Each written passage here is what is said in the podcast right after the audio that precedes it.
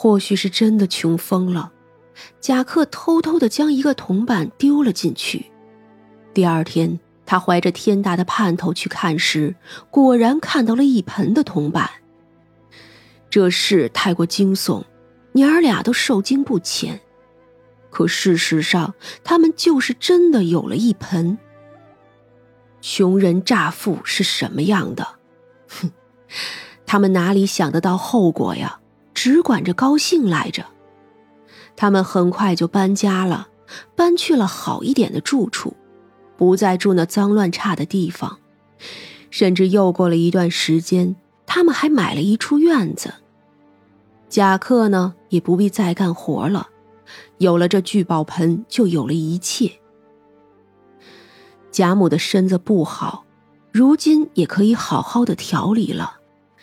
代价嘛，只不过是给了对方一笔钱罢了。渐渐的，家里添置的东西越来越多，房子又换了一次，有了婢女，有了做饭的婆子。那贾母年轻的时候也是个好人家的姑娘，外头的事接触的少。那贾克呢，小时候是只知道读书，大了之后就过得艰难。母子两个全不知伪装，就这么过起了富贵日子。很快就有人觊觎他们家的富贵，趁着夜黑风高，自有贼人进来。好一顿抢劫，把家里值钱的东西都抢了个干干净净。不过还好，没有人会稀罕一个破瓷盆。有了这一次，贾克终于醒悟，没有多久就带着老娘和妹妹搬家去了另一个城市生活。这一次，他请了家丁看门，也开了个铺子伪装。但是，一般人就算看不出，家里人又怎么会看不出呢？家丁里就有人觉得不对了，买通了厨娘，联手打探消息。很快，他们就发现了不对劲儿。他时常去库房，可从不见放进去什么，只有取出来什么。那家丁集结了外头的兄弟，再一次打开了贾家的门。抢劫了贾家，虽然这一次那瓷盆依旧还在，可这群人抢红了眼睛，失手把贾克的妹妹给打死了。这事惊动了官府，可那父母官却是个贪官，他听着家丁们描述贾家的钱来的不正，就将贾克母子给关了起来，严刑逼问。没有多久，贾母就死在了牢里。那贾克熬不住刑，将瓷盆的事给说了出来。那贪官听罢大喜，立即就将瓷盆占为己有。后来贾克被放出去，算是捡回了一条命，可也彻底的家破人亡了。为了换一条命，他连宅子都给出去了。从此啊。这人就一蹶不振，只能四处流浪。出事的时候，他也不过二十多岁，这一流浪十几年就过去了。后来呀，那狗官仕途顺利，没几年就调任燕京城做了大官。我呢，就来了燕京城。我恨他至深，想要报仇，可没多久，他也获罪了，满门抄斩。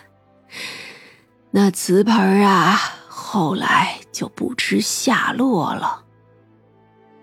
我呢，也就心灰意冷，从此啊，就在这里待着，也这么些年了。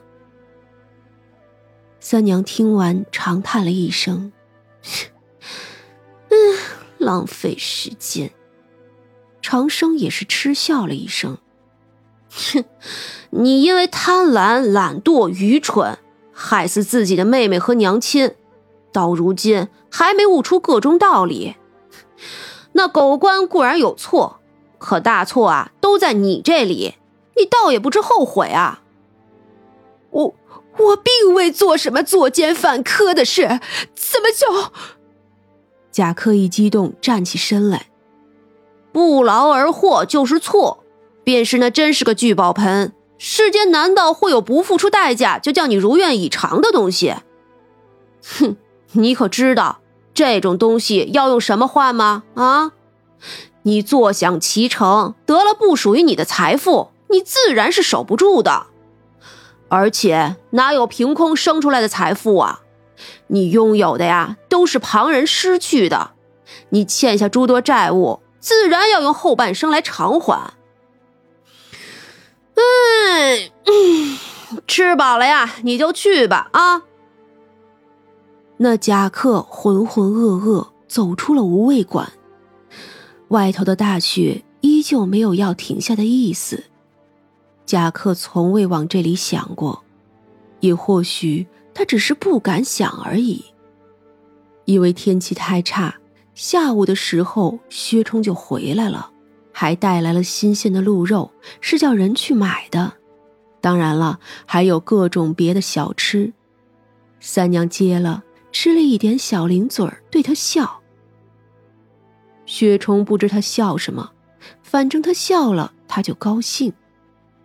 到了傍晚的时候，食客们来了。